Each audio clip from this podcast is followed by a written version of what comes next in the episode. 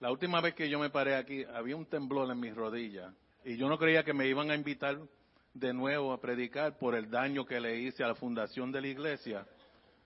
Y, tuvieron que hasta colectar ofrendas especiales para arreglar la plataforma aquí, pero creo que sí, estamos bien.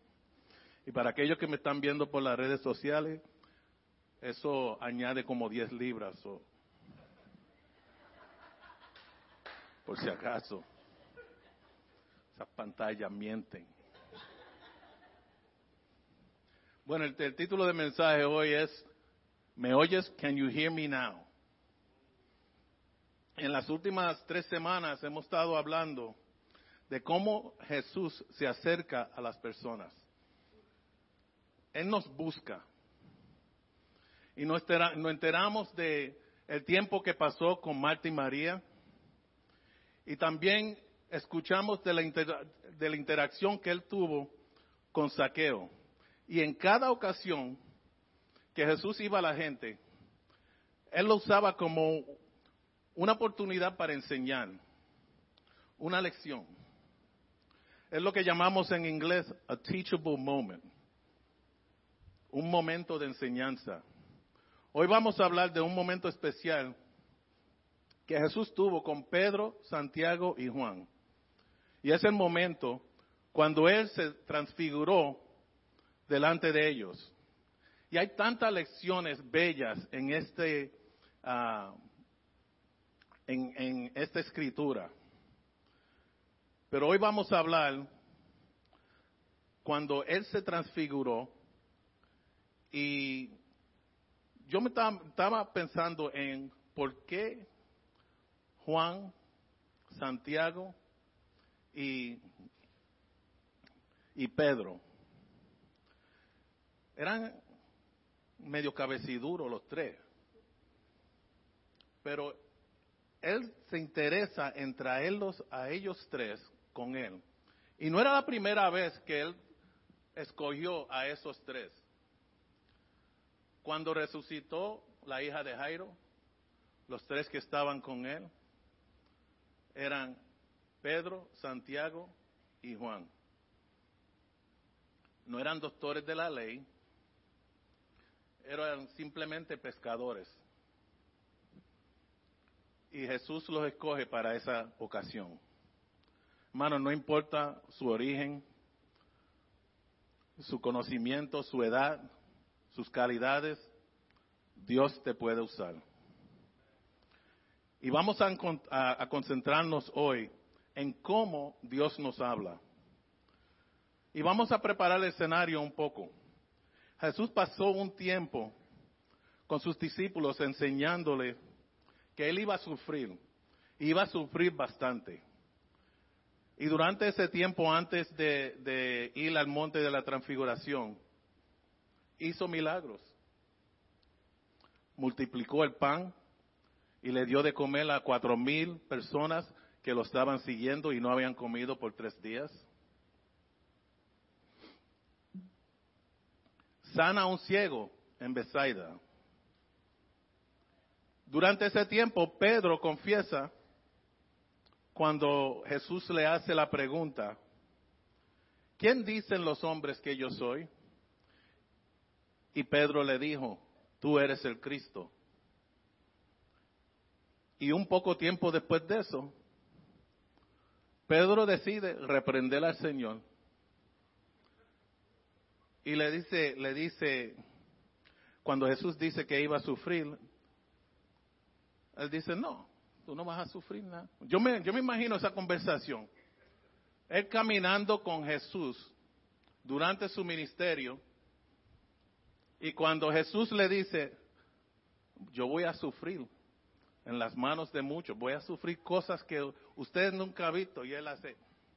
Aquí un momentito. Vamos aquí al lado, vamos a hablar un momentito. ¿Qué es eso que, que, vas a sufrir? Si yo estoy contigo, tú no, tú no, eso no va a pasar. Y inmediatamente, ¿qué pasa? Jesús lo llama y lo reprende a él. Y le dice, aléjate de mí, Satanás Todas estas cosas están transcurriendo antes de la invitación que Él le hace a Pedro, Santiago y Juan a ir con él al monte. Y vamos a leer en Marcos capítulo 9, versículo 2 al 8. Si lo pueden encontrar en sus Biblias, la palabra de Dios dice así. Seis días después, Jesús tomó a Pedro, a Santiago y a Juan y los llevó a una montaña alta para estar a solas. Mientras los hombres observaban, la apariencia de Jesús se transformó. Quiero parar ahí un momentito porque eso sería algo bastante extraño, ¿verdad? Que la apariencia de alguien cambie de un instante. No dice que ellos salieron corriendo, huyendo. Estaban ahí, aunque estaban sorprendidos, no salieron corriendo. Y dice en el versículo, sigue en versículo 3, y su ropa se volvió blanca, resplandeciente, más de lo que cualquier blanqueador terrenal jamás podría lograr. Y después aparecieron Elías y Moisés y comenzaron a conversar con Jesús. Pedro exclamó, Rabí, es maravilloso que estemos aquí. Hagamos tres enramadas como recordatorios, una para ti, una para Moisés y la otra para Elías. Dijo esto porque realmente no sabía qué otra cosa decir, pues todos estaban aterrados. Luego una nube los cubrió y desde la nube una voz dijo, este es mi Hijo amado, escúchenlo a él. De pronto cuando miraban ellos a su alrededor, Moisés y Elías se habían ido y vieron solo a Jesús con ellos. Señor, añade bendición a tu palabra. ¿Y por qué escogió a Pedro, Santiago y Juan? Yo, me, yo seguía pensando, ¿por qué ellos tres? Y se menciona, como dije antes, en varias ocasiones, que él se allegaba a esos tres siempre. Eh, cuando resucitó la hija de Jairo, eso se encuentra en Lucas 8:51 o cuando estaba muy triste, en especial necesidad de fuerza, en el huerto de Getsemaní, ¿a quién invitó a orar con él? A estos mismos tres. En un grupo siempre hay aquellos que se acercan al líder.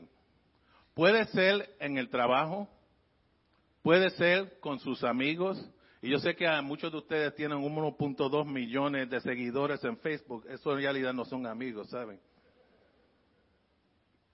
Aunque se dice friend. Pero eso pasa siempre en las oficinas. Siempre se allegan dos o tres al que está a cargo.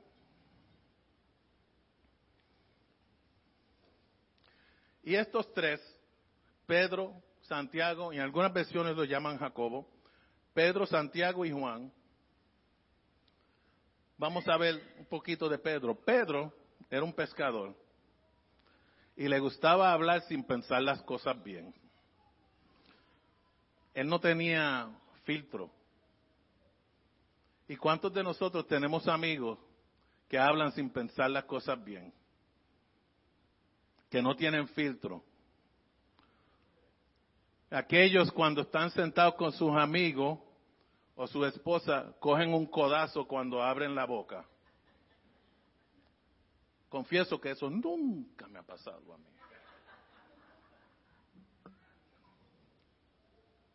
Pero ese, esa era, ese era el carácter de Pedro. Pedro le gustaba hablar y parece que no le gustaba escuchar muy bien, pero le gustaba hablar. Jesús tuvo que, reprenderlo cuando él dijo que no le iba a pasar nada. Y vamos a ver a Santiago y Juan. No eran muy diferentes a Pedro. Eran pescadores también. Y eran cerca el uno al otro. Y también eran cerca de Jesús. Y Jesús le da el apodo a ellos, hijos del trueno. ¿Por qué sería eso, hijos del trueno? Algo tiene que haber pasado, ¿verdad? Bueno, en una ocasión estos dos le pidieron a Jesús que mandara fuego del cielo para destruir a un pueblo samaritano que, lo, que había negado recibirlo cuando él estaba viajando por Jerusalén. Dijo, manda fuego, mátanlo a todos. Siempre hay uno o dos en, en la mezcla que quieren buscar bulla. Eso era Santiago y Juan. So, ¿Qué pasa? Jesús los lleva a la montaña y ahora ante sus ojos Jesús comienza a transformarse. Cambió su aspecto y su ropa se volvió tan blanco que ni, ni, ni siquiera una caja entera de OxyClean la podía poner más blanca. Y me puedo imaginar el resplandor que ellos vieron. A veces cuando yo voy conduciendo por el, el Bruckner por la mañana, está saliendo el sol, y hay un resplandor tante en la capota del carro que me ciega y tengo que bajar, ¿cómo se dice? Visor. Eso mismo. Y ponerme las gafas para el sol. Y, y con todo eso, como que tengo que mirar un poquito hacia abajo para que no me dé el sol en los ojos. Pero imagínate el resplandor del Señor. Nos dicen que no podemos mirar un eclipse sin unos espejuelos especiales, porque nos podemos poner ciegos. Imagínense el resplandor de Jesús.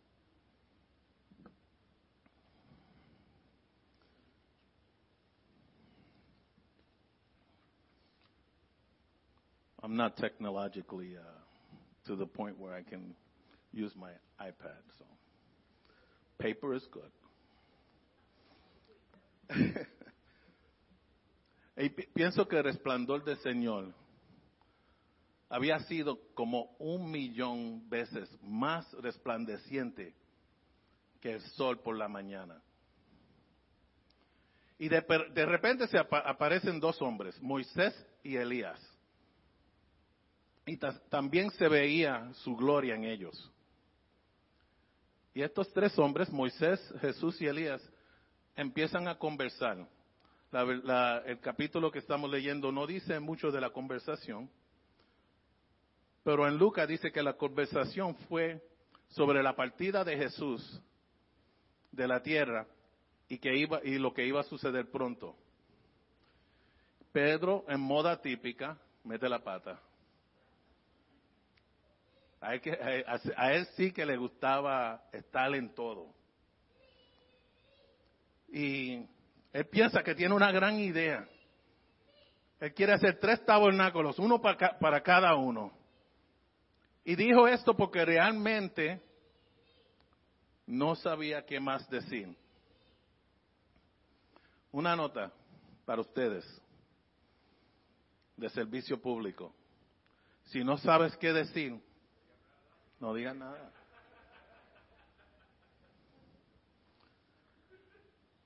Cállate y escucha. Pedro, en vez de quedarse en reverencia y temor y absorber la gloria de Dios, decide abrir su boca. Eso era un momento tan especial y él ni se dio de cuenta de tan especial que era que vio, que, que yo digo que cogió por asentado la presencia del Señor. oh, we're going to get a tent here, we're going to get a tent there. Y vamos a quedarnos aquí. Allá los demás discípulos que se queden. Así era Pedro. Y Pedro hace esa, confiesa eso y le dice eso al Señor.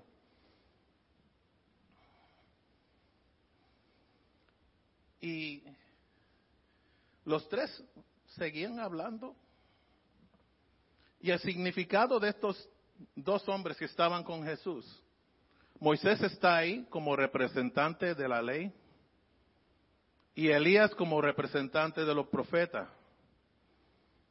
Y cada uno de esos dos tuvieron lo que se llama su momento en la montaña. That mountaintop experience.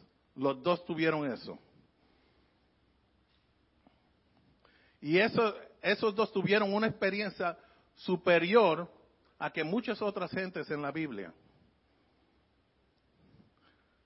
Cuando Dios le habló personalmente a ellos, y le habló de diferentes maneras, con Moisés fue con fuego, y también en la montaña la gloria era tanto que se tuvo que tapar la cara con la mano de Dios. Y con Elías habló en susurros. He whispered. So from fire and passing through the rock to a whisper, un susurro. Dios habla de la manera que le plazca para conectar con nuestros corazones.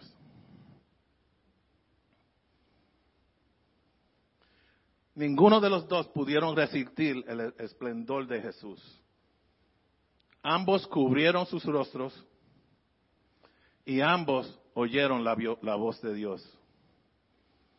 En el verso 7 dice que una nube, una nube cubrió y desde la nube una voz dijo, este es mi Hijo amado, escúchenlo a él.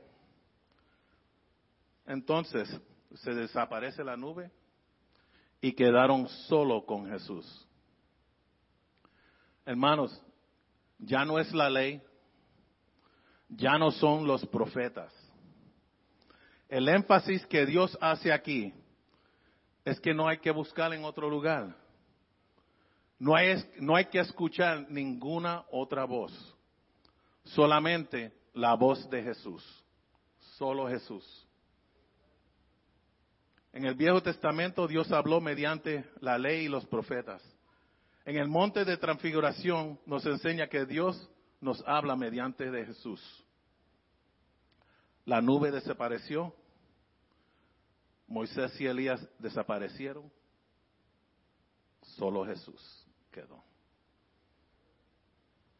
Solo Jesús es suficiente.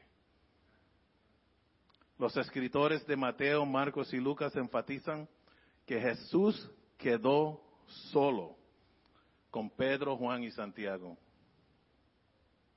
Tuvieron su momento en la montaña tuvieron un vistazo a la gloria, un vistazo al Cristo resucitado, un vistazo a lo que nos espera a nosotros si vivimos vidas totalmente entregadas al Señor Jesucristo.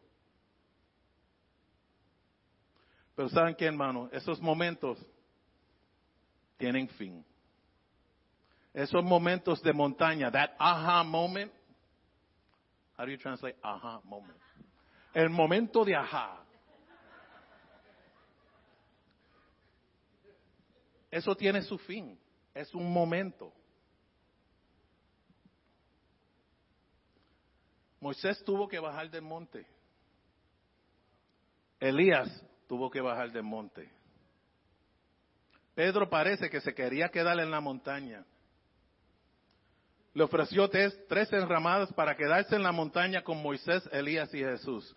Quiso también, fíjense en esto, quiso también poner a Jesús en el mismo nivel que Elías y Moisés. Él no dijo, le voy a hacer una más grande a Jesús. No dijo, vamos a tener un lugar especial para Jesús y a los otros dos en el otro lado. Él los trató todos como igual.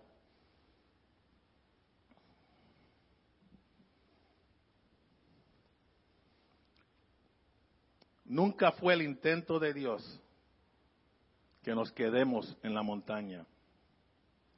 Las experiencias en el monte nos equipan para bajar a vivir en el valle.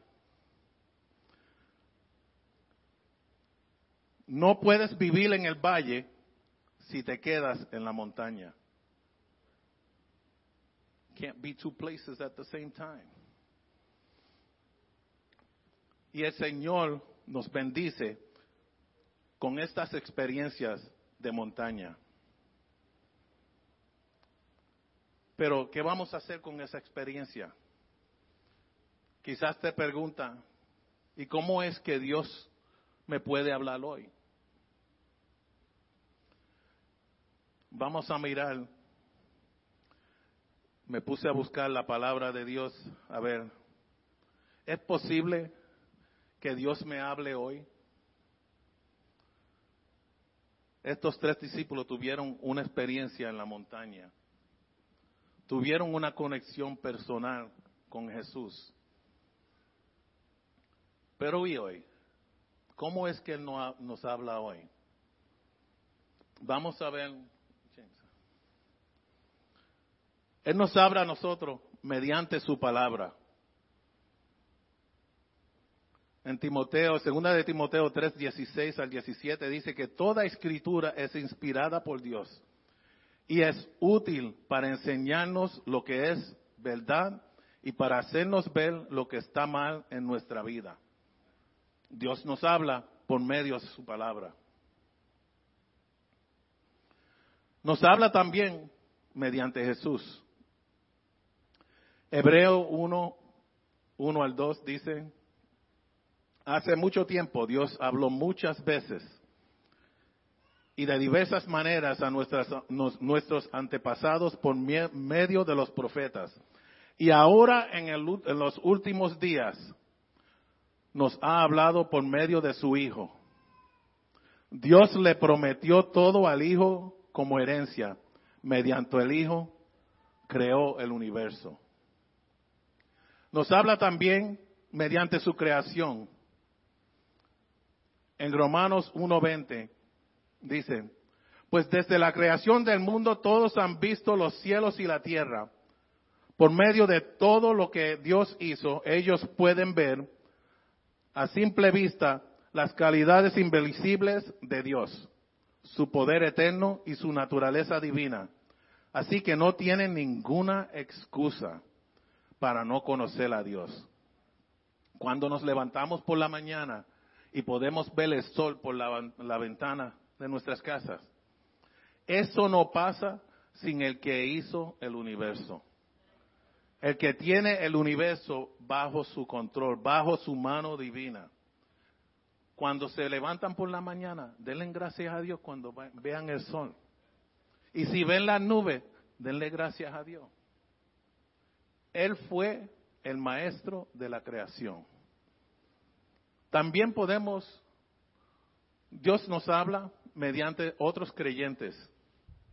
En Santiago 3:17 dice, sin embargo la sabiduría que proviene del cielo es, ante todo, pura y también ama la paz. Siempre es amable y dispuesta a ceder ante los demás.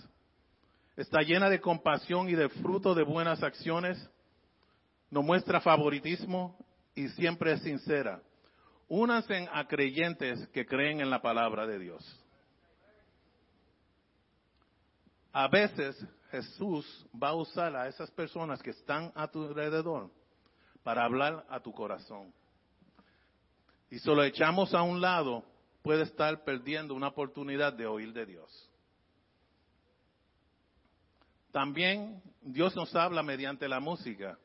Y yo le doy gracias al Señor por el ministerio de música de esta iglesia porque en realidad se siente el Espíritu de Dios cuando ellos están ministrando. Y fíjense que hoy cantaron Inundados de tu gloria. Lo que se perdió Pedro por abrir su boca. Que el Señor lo inundara con su gloria. Tuve que coger un, regaño. Pero en, en Segunda de Crónicas 20:21 Dice que después de consultar con el pueblo, el rey nombró cantores que caminaran delante del ejército cantando al Señor, alabando por su santo esplendor. Y esto es lo que cantaban. Den gracias al Señor. Su fiel amor perdura para siempre. Dios nos habla hoy. También nos habla mediante las circunstancias. Si vas a vivir una vida de significado, Dios tiene que hacer correcciones de curso en tu vida de vez en cuando. Y Él lo hace mediante las circunstancias en tu vida. Por ejemplo, no te dan la promoción en el trabajo que tú querías tanto y estaba y aplicaste, se entrevistaste, hiciste todo un buen trabajo y no te dieron la promoción. Quizás Dios te está diciendo a ti, Él tiene algo más grande para ti. Quizás te está diciendo, esta puerta cerró, pero aquí hay una abierta que viene por mí. Quizás esta nueva promoción que estaba esperando te va a causar a ti apartarte del Señor. Y Él te está protegiendo a ti de ti mismo. Las circunstancias. Yo tuve, yo tuve una circunstancia en mi vida hace como 25 años atrás que, fue mi momento en la montaña. My aha moment. Yo di mi testimonio en, la despedida de año, una parte que no dije. Y en breve, hubieron unas personas en, en las políticas del condado de Nueva York que conspiraron en contra de mí. Y yo me iba a encontrar en una posición bien difícil. Resulta que todo salió bien, ¿verdad? Estoy parado aquí.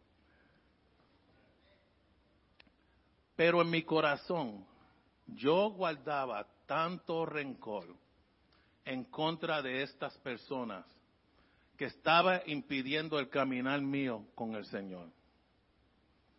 Eran cinco personas juntas que me hicieron el daño. Yo viví como por un año mencionándole por nombre en mi cabeza y qué yo le iba a hacer a ellos para vengarme. Y no fueron pensamientos muy lindos. Nosotros nos criamos en una parte de Bronx donde aprendimos a, defendernos. Ah, y por casualidad aprendimos a hacer cosas que le podían hacer daños a otro. Y yo en mi cabeza digo, ¿con quién yo puedo hablar de esa gente para que se venguen de parte de mí. Hermanos, un año entero. Yo llegué a pensar cómo yo iba a atropellar a una de esas personas con mi carro si lo veía cruzar por la calle y ya yo tenía la excusa que le iba a decir a los policías. Yo aprendí con uno de esos uh, entes no muy buenas cómo hacer lo que se llama un Molotov cocktail y es una bomba de fuego usando una botella, gasolina y un, trapo. Y yo pensé, ¿cómo yo puedo hacer una y tirársela en, la, en, un negocio que tenía una de estas personas en White Plains Road? Yo llegué a pensar eso. Y no me estaba dando de cuenta que lo que me estaba pasando a mí en esos pensamientos estaba impidiendo mi caminar con Cristo un año entero perdido. Hasta que una tarde en la iglesia, y yo no le puedo decir ni qué estaba predicando mi pastor esa tarde. Lo único que pasó conmigo en esa tarde, que el Espíritu Santo me dijo a mí, perdona. ¿Sabes lo difícil que es perdonar cuando uno le hacen algo malo? Y uno, y uno sabe que uno no hizo nada mal para merecerlo. Mira Jesús. Y yo me senté el servicio entero llorando. No me pregunten lo que predicaron esa tarde. Eso era mi momento en la montaña con el Espíritu Santo, diciéndome perdónalos. Y yo batallé y yo peleé, porque yo en mi corazón no quería perdonarles. Yo quería vengarme, es lo, lo, lo que quería. Al fin del servicio, hacen el llamado, no me pregunten qué fue el llamado. El llamado mío fue el Espíritu Santo esa tarde. Fui hasta el altar y, you know, God has a sense of humor, right? Dios tiene un sentido de humor. En mi corazón, el Espíritu Santo me dice, menciónalo por nombre ahora. Y perdónalos uno por uno. Yo tuve como, como media hora en el altar llorando y perdonándolos uno por uno por nombre. Y yo creo que si veo a cualquiera de ellos entrar por esta puerta, yo puedo decirle a ellos que le amo, que el Señor ah, está con ellos y que yo pueda seguir orando por ellos. Yo le puedo decir esos cinco nombres hoy. Siempre están en mi cabeza y siempre que veo uno de ellos, aunque no hablen conmigo, oro por ellos. El Señor nos habla mediante las circunstancias. Él nos habla mediante el Espíritu Santo también. Y le dije, ¿cómo el Espíritu Santo bregó conmigo? Eso se encuentra en Juan 14, 17. Me, me, refiero al Espíritu Santo quien guía a toda verdad. El mundo no puede recibirlo porque no lo busca ni lo reconoce, pero ustedes sí lo conocen porque ahora Él vive con ustedes y después estará con ustedes. En Corintios, 1 Corintios 3:16 dice, ¿no se dan de cuenta que todos ustedes juntos son el templo de Dios y que el Espíritu Santo vive en ustedes? Hermanos, si el Espíritu Santo vive en ustedes, Él le habla. También nos habla por la oración. Romanos 8, 26, 27 dice, además el Espíritu Santo nos ayuda en nuestra debilidad. Por ejemplo, nosotros no sabemos qué quiere Dios que le pidamos en oración, pero el Espíritu Santo ora por nosotros con gemidos que no pueden expresarse con palabras. Y el Padre, quien conoce cada oración, sabe lo que el Espíritu dice, porque el Espíritu intercede por nosotros, los creyentes, en armonía con la voluntad de Dios. Y sabemos que Dios hace que todas las cosas cooperen para el bien de quienes los aman y son llamados según el propósito de Dios. ¿Cómo es que podemos saber si en realidad estamos oyendo la voz de Dios. El Señor nunca contradice su palabra. Si alguien te dice algo y dice, oh, el Señor me dijo que tú vas a hacer esto y esto y lo otro, escudriñen la palabra. A ver si es una de las promesas del Señor. Él no va a contradecir lo que dice en la palabra. Si lo que sientes no es respaldado por la palabra de Dios, entonces no es de Dios. Le pregunto para cerrar, ¿qué vas a hacer tú con tu experiencia en la montaña? ¿Te quedarás en la montaña? ¿O vas a regresar al valle para poner tu experiencia en acción? Nosotros tuvimos una vigilia excepcional el viernes. Y hubo un derramamiento del Espíritu Santo de forma muy especial. Pero el viernes ya pasó. Eso fue el momento en la montaña para nosotros como iglesia. ¿Qué vamos a hacer con eso ahora? Es la pregunta que hago. No te quedes en la montaña cuando hay gente en, la, en el valle esperando tu ayuda y esperando tu dirección.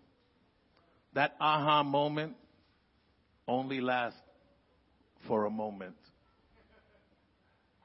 That's why they call them moments. Ese momento en la montaña es exactamente eso, un momento. Un corto tiempo, en un momento donde el Señor está impactando tu vida. ¿Qué vas a hacer con eso? Hablamos mucho de Pedro y su, su actitud. Vamos a ver lo que hizo Pedro con esa información y ese, ese momento en, el, en la montaña con Jesús. En segunda de Pedro, en perdón, eh, sí, segunda de Pedro, una, del 16 al 18, Escuchen lo que escribe Pedro, pues no estábamos inventando cuentos ingenios cuando les hablábamos de la poderosa venida de nuestro Señor Jesucristo. Nosotros vimos majestuoso esplendor con nuestros propios ojos cuando Él recibió honor y gloria de parte de Dios Padre. La voz de la majestuosa gloria de Dios le dijo, este es mi Hijo muy amado, que me da gran gozo. Nosotros mismos oímos aquella voz del cielo cuando estuvimos con Él en el Monte Santo. Pedro no se quedó callado. Pedro tuvo su momento. Y por más cabeciduro que fue, él usó ese momento para impactar las vidas de muchas personas. Inclinemos nuestros rostros, hermano, y piensen ahí donde se sientan. ¿Qué voy a hacer yo con ese momento en la montaña? Si están pidiendo que Dios le hable hoy, pídele con sinceridad que tú quieres que Él te hable a tu corazón, que quieres el Espíritu Santo que, que trabaje en tu vida para hacer cambios en las vidas de otro. Tu momento en la montaña puede ser hoy. Señor, te damos gracias por esta oportunidad que nos diste de oír tu palabra. Señor, pedimos que podamos tener ese momento contigo. Señor, que tú nos inundes con tu gloria, pero no para un, solamente para un evento personal para nosotros, pero para que nosotros podamos impactar las vidas de otros que están a nuestro alrededor. Tu Hijo amado usó momentos que no se esperaban como momentos de enseñanza. Úsanos nosotros para enseñarles a aquellos que están a nuestro alrededor, mediante tu palabra, mediante tu Espíritu Santo. Úsanos, Señor, que podamos ser instrumentos en tus manos. Háblanos hoy en tu dulce nombre.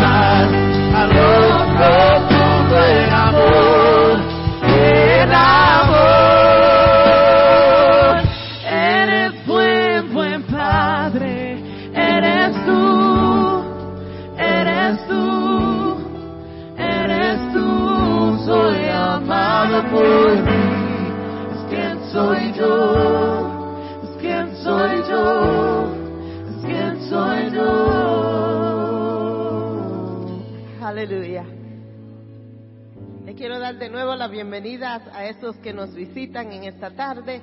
Um, no quiero que se vayan sin venir a decirnos hello a mi, y mi esposo y yo queremos saludarlos, queremos conocerlos en esta tarde. No se vayan. También tenemos snacks, tenemos jugos, tenemos Maggie, what do we have today back there? apple and pumpkin pie, so tenemos, so vamos a comer un poquito ahí, vamos a saludarnos, conocernos un poquito más en esta tarde y vamos a orar para terminar nuestro culto. Te damos gracias, Señor, por tu presencia hoy. Te damos gracias, Señor, por hablarnos a través de tu palabra. Te damos gracias por hablarnos a través de los cánticos. Te damos gracias porque podemos sentir tu presencia. Podemos sentir que tú estás aquí con nosotros. Sabemos que tú nunca nos dejarás solo. Te pedimos, Señor, que nosotros nos acostumbremos, Señor, a oír de ti. No cancelemos nuestro oído a la palabra tuya, Señor. Tú estás dispuesto de hablar con nosotros. Pero la pregunta es, ¿estamos nosotros dispuestos de oír de ti? Y ayúdanos, Señor, que en toda circunstancia ir a ti, Señor, para la respuesta. Te damos gracias por todo lo que tú has hecho aquí. Y en esta tarde nos despedimos, Señor, ansioso para regresar de nuevo el miércoles, para aprender más de tu palabra en nuestros estudios bíblicos y estar nuevamente con nuestros hermanos y hermanas en Cristo. Te damos gracias por todo y en tu nombre pedimos esto. Amén y amén.